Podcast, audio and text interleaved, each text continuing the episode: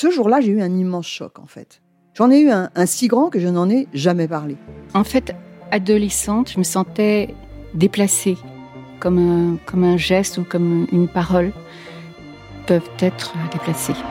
En famille, en amour, au travail, en société, trouve-t-on jamais tout à fait sa place? Ce sentiment d'être en adéquation avec soi-même, de se rapprocher de la personne que l'on a l'ambition d'être. Une carrière pertinente qui nous rend heureux, un entourage qui nous aime pour ce que nous sommes, une vie qui nous ressemble ou tout du moins nous trahisse le moins possible. Parfois, ce sentiment de cohérence arrive vite, parfois plus tard, quelquefois jamais. Le plus souvent, il se déplace par vagues.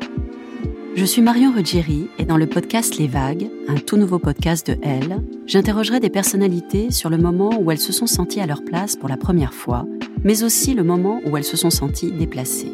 Je me rendrai chez elles ou dans un lieu cher à leurs yeux pour qu'elles me racontent ce jour fondateur où elles se sont dit ⁇ Là, je suis bien, je suis là où j'ai toujours voulu être, et c'est moi ⁇ Découvrez et écoutez les vagues à partir du 24 octobre sur toutes les plateformes de podcast. Bonne écoute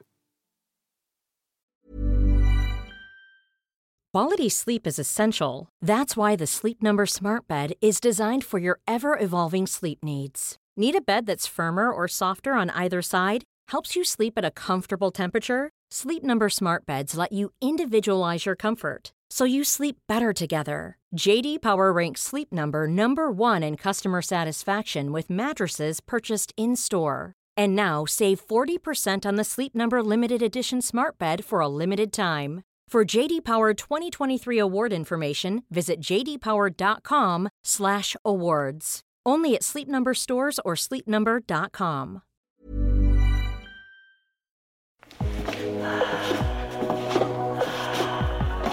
Féministe, qu'est-ce qu'on entend par cela? Je crois que les femmes, elles doivent pouvoir épanouir leur personnalité comme elles le souhaitent. Le sexe de l'endurance, du courage, de la résistance a toujours été le nôtre, pas qu'on ait le choix de toute façon.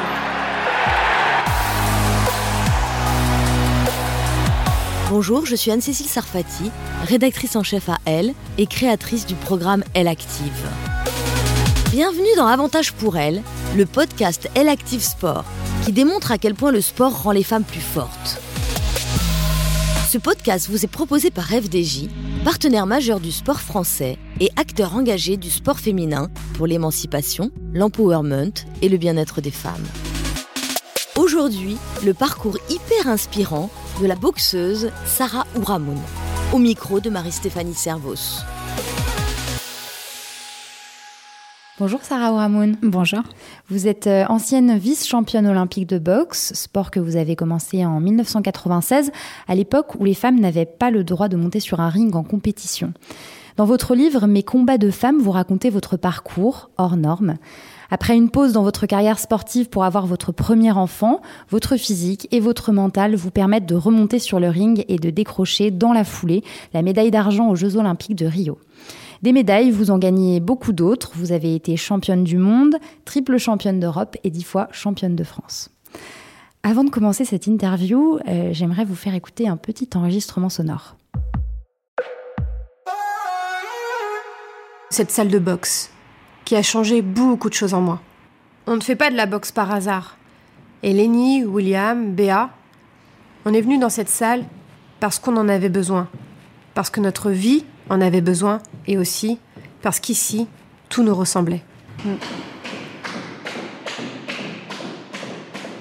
Puis le fait d'avoir perdu ma mère, du coup, euh, pour qui j'allais me battre en fait Ça, ça avait plus de sens. Et en fait, j'avais oublié qu'en fait, on pouvait se battre pour soi-même, quoi. On sent qu'il y a une âme ici. Il se passe quelque chose, ouais. Moi j'aime bien. euh, Il y a des trous dans les murs et tout, mais moi je sais pas, elle, a du chien, quoi. Mm. Je dirais qu'elle a morflé, comme nous, quoi. Enfin, elle nous ressemble, je trouve, à, ces petites balafres, ces cicatrices. Elle te repousse pas, cette salle. Au contraire, elle t'accueille.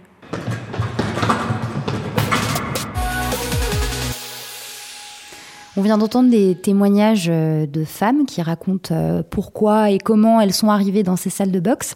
Alors racontez-nous, Sarah Ouramoun, comment vous, vous plongez dans ce sport qui, à l'époque, on l'a dit en introduction, en 1996, est un sport encore réservé aux garçons.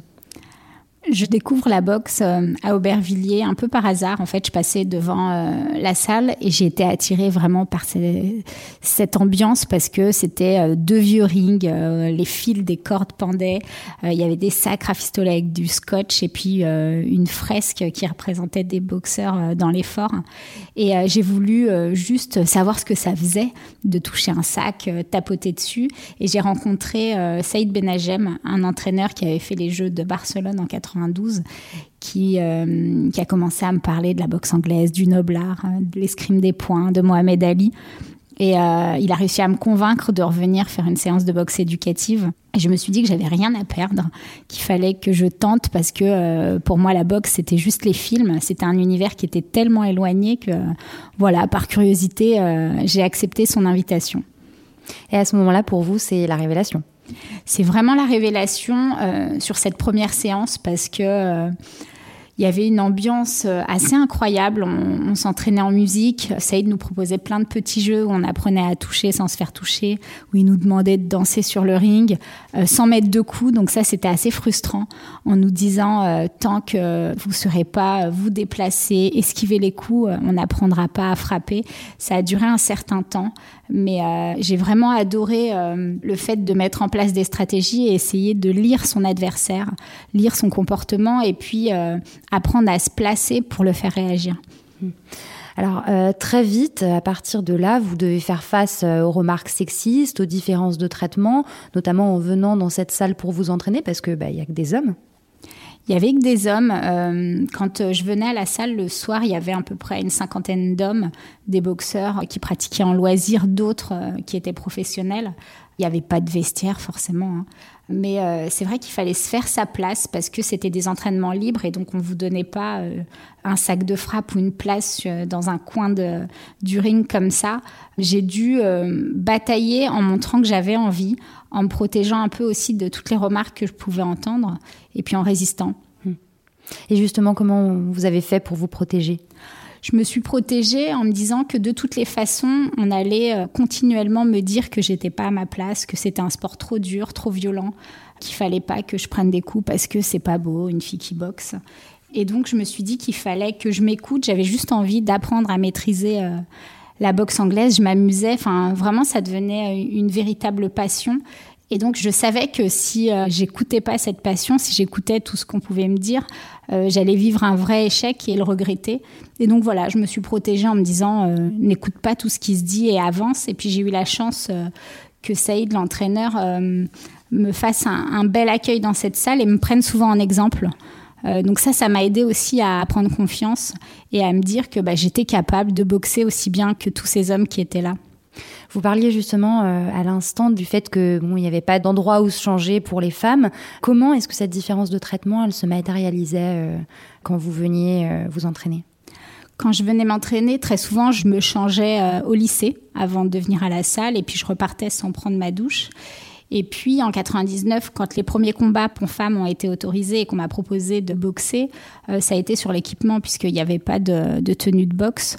Donc euh, au départ, le président du club euh, m'a ramené un sac avec un espèce de mini short de ringer et puis un, gros protège poitrine avec des tétons qui pointaient. Et donc, je suis allée me changer dans les toilettes, des toilettes turques, avec une odeur pas possible. Et ils m'attendaient tous devant la porte. Et j'ai pas pu euh, sortir comme ça. C'était impossible. Et donc j'ai tout retiré, j'ai remis ça dans le sac et je leur dis écoutez, je vais me débrouiller. J'ai juste pris le protège poitrine et puis euh, j'ai limé les tétons avec une lime à ongles et puis après j'ai dégoté un vieux short et je suis montée sur le ring avec un t-shirt. Euh, enfin voilà, une tenue pas très adaptée. J'avais des baskets alors qu'on porte des, vraiment des chaussures assez montantes de boxe, quoi, légères. Donc ça, ça a été euh, au niveau du club. Et puis après, un peu plus tard, quand il y a eu l'équipe de France, ben, on n'avait pas de tenue euh, officielle au départ. Euh, on était toutes dépareillées. On n'avait pas d'entraîneur aussi attitré. Donc très souvent, on rencontrait la personne qui allait nous accompagner sur une compétition à l'aéroport. Donc c'était assez compliqué quand on était en plein combat pendant la minute de repos de lui faire confiance parce qu'il ne nous connaissait pas, il savait pas de comment on gérait la compétition, nos forces, nos faiblesses qu'on pouvait être capable de produire sur un ring et les mots qu'il fallait dire pour pouvoir euh, nous aider à, débloquer une situation. On n'avait pas de, kiné, de médecin. Enfin, les, premiers temps ont été assez compliqués.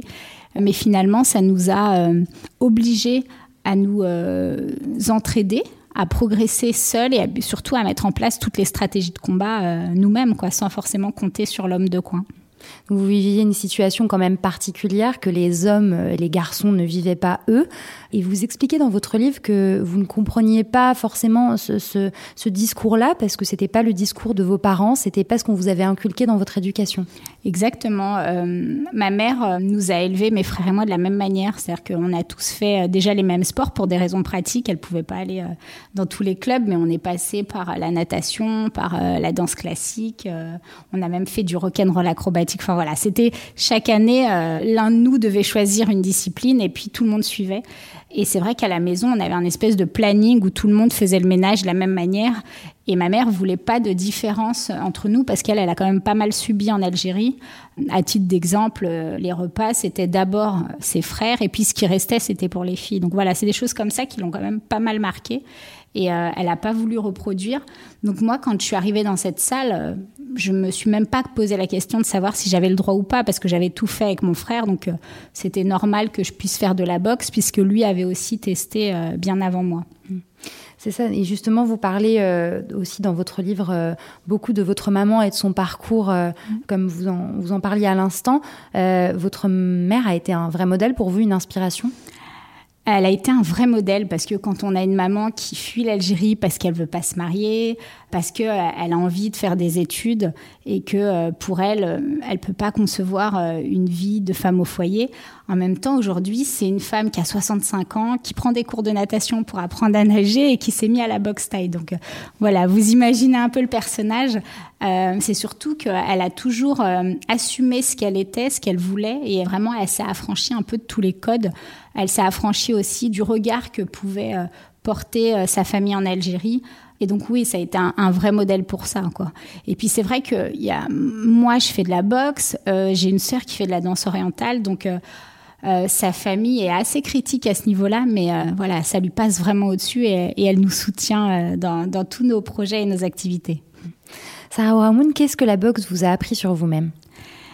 Quand j'ai commencé la boxe, j'ai vraiment appris à prendre confiance. C'est-à-dire que se dire euh, qu'il va falloir monter sur un ring pour s'exprimer, c'est pas facile parce qu'il y a déjà euh, l'adversaire, il y a la peur, mais il y a aussi tout le, regard des autres et un regard souvent critique parce que quand je montais sur un ring, j'étais la seule fille au début dans cette salle de boxe, mais euh, il fallait que je passe ce cap parce que sinon on allait forcément me dire que j'étais pas à ma place quand je montais sur un ring, euh, c'est surtout que j'apprenais déjà à mieux me connaître, mais à maîtriser mes émotions. Et ça, c'est propre à la boxe, c'est-à-dire que à chaque fois qu'on exprime un peu trop de colère, on est euh, puni immédiatement. C'est-à-dire que l'adversaire euh, voit cette émotion qui commence à s'exprimer, on fait des erreurs et donc la punition est assez cache et immédiate. Donc voilà, on apprend vraiment à mieux gérer tout ça.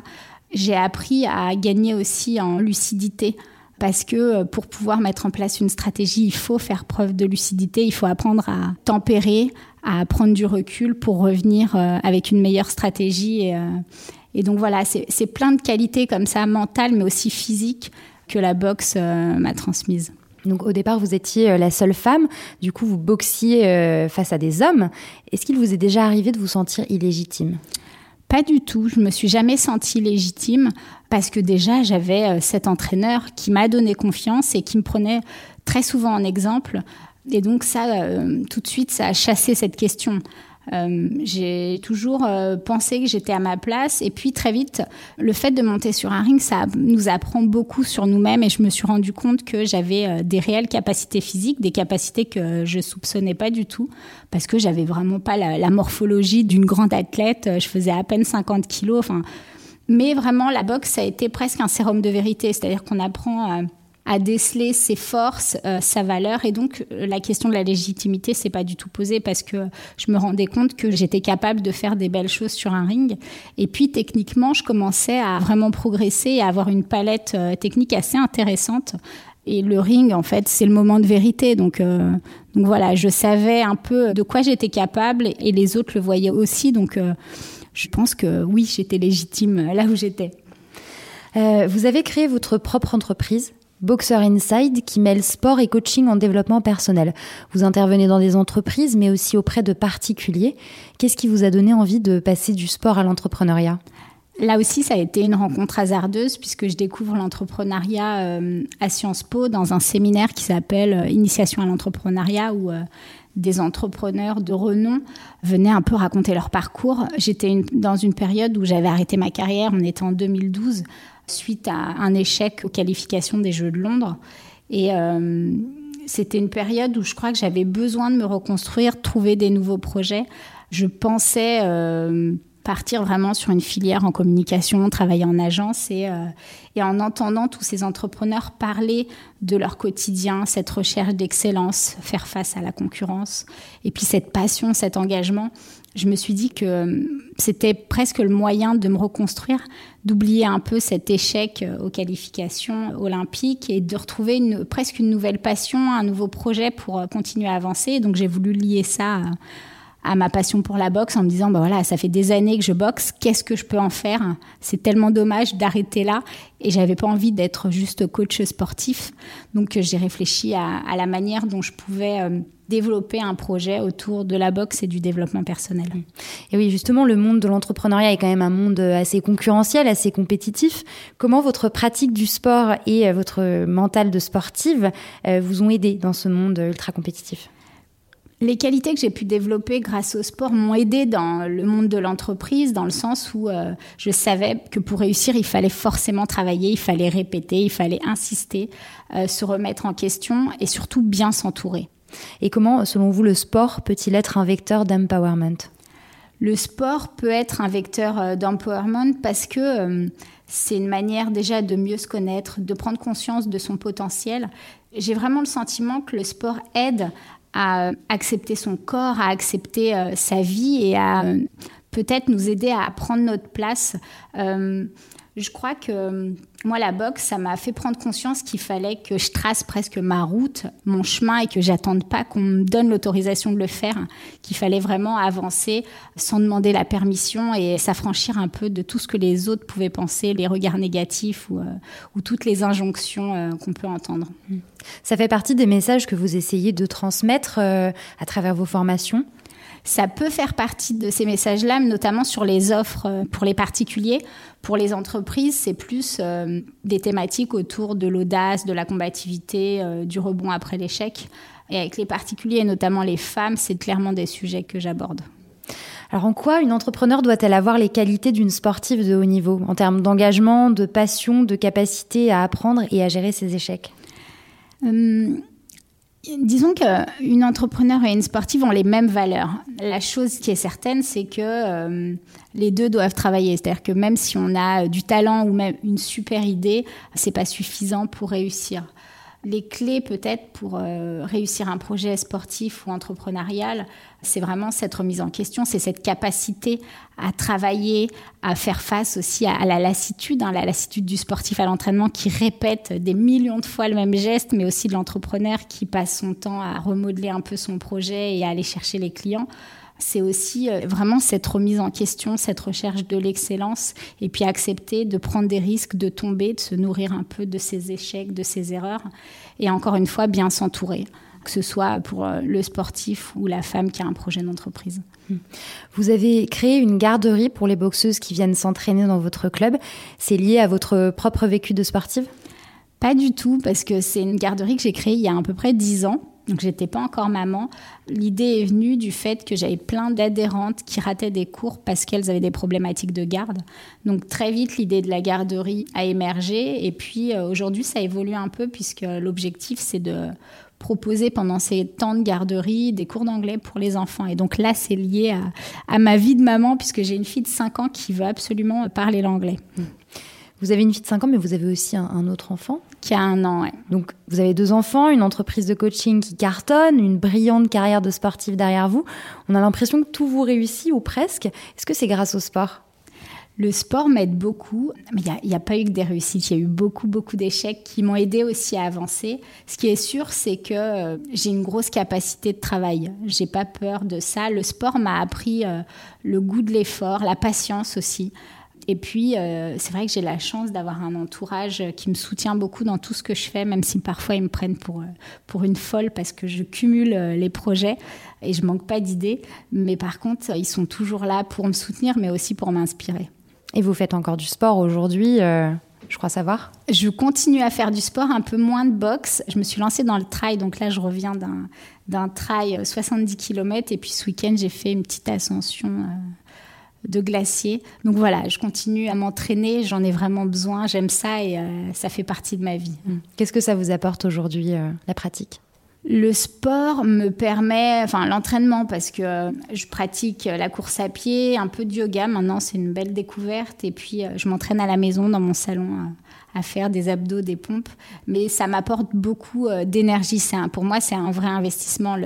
j'ai besoin de ça pour pouvoir tenir, pour pouvoir justement euh, mener de front tous les projets que j'ai actuellement. Et puis euh, aujourd'hui, c'est un mode de vie. Je me vois pas euh, ne plus enfiler des baskets et, et, aussi partager cette passion. Ce qui est différent actuellement, c'est que euh, je suis plus dans un objectif de performance et il y a une vraie notion de plaisir et de partage. Et ça fait du bien parce que c'est des choses qu'on oublie quand on est sportif de haut niveau. Et pourtant, on a besoin de ça pour pouvoir vraiment aller chercher les médailles. Vous êtes aussi vice-présidente du comité olympique depuis 2017. Euh, est-ce qu'il reste encore, euh, selon vous, beaucoup de travail pour remédier aux inégalités euh, entre les femmes et les hommes dans le monde du sport? Il reste beaucoup de travail. Alors au niveau du comité olympique, il faut savoir qu'on a une femme présidente de fédération olympique sur 116 fédérations. Donc voilà, ça montre bien le travail qui reste à faire. C'est compliqué parce que euh, il n'y a pas forcément une volonté de faire bouger les choses. Alors on le voit bien hein, sur le terrain, euh, la place des femmes a évolué, mais dans les instances dirigeantes et surtout sur les postes à responsabilité, il y a encore trop peu de femmes. Donc ouais, il y a du travail. Sarah Ouamoun, avez-vous un conseil de sportive à donner à une non-sportive? Le conseil que je donnerais, ce serait de faire en sorte de bouger au maximum. On le dit souvent, hein, prendre les escaliers, euh, troquer sa chaise euh, contre par exemple un Swiss ball. Moi, le, petit truc que je fais au quotidien, c'est euh, je profite du brossage de dents pour faire quelques mouvements. Comme ça, je cumule les minutes d'activité. C'est surtout que bah, en boxe, par exemple, on travaille quasiment pas les fessiers et je me voyais mal euh, en plein milieu d'une salle de boxe pleine d'hommes me mettre à quatre pattes et travailler mes fessiers. Donc voilà, j'en profite pour faire ça. Et puis, une dernière chose, j'ai lancé un petit challenge, c'est 10 minutes par jour de renforcement musculaire très accessible parce qu'en même temps, ça me motive, ça m'oblige à les faire. Et donc voilà, s'il y en a qui veulent euh, suivre ce challenge, c'est sur Insta et c'est pas compliqué à mettre en place. Bon, et eh ben espérons que des femmes vous aient entendu. Pour terminer ce podcast, notre question rituelle pensez-vous que le public est désormais prêt à se passionner pour le sport féminin? Clairement, je crois que le mondial de foot, mais aussi l'euro de hand en 2018 euh, l'ont prouvé. Il y a eu des audiences quand même assez euh, exceptionnelles euh, qui sont allées bien au-delà, par exemple, de la Ryder Cup ou de la Coupe Davis.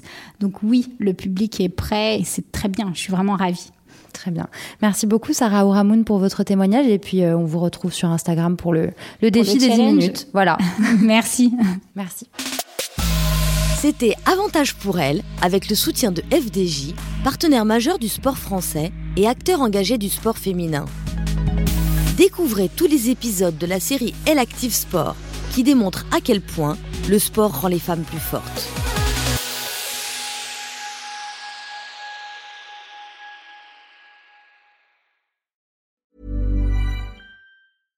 Mom deserves the best, and there's no better place to shop for Mother's Day than Whole Foods Market. They're your destination for unbeatable savings, from premium gifts to show-stopping flowers and irresistible desserts. Start by saving 33% with Prime on all body care and candles. Then get a 15-stem bunch of tulips for just $9.99 each with Prime. Round out Mom's menu with festive rosé, irresistible berry chantilly cake, and more special treats. Come celebrate Mother's Day at Whole Foods Market.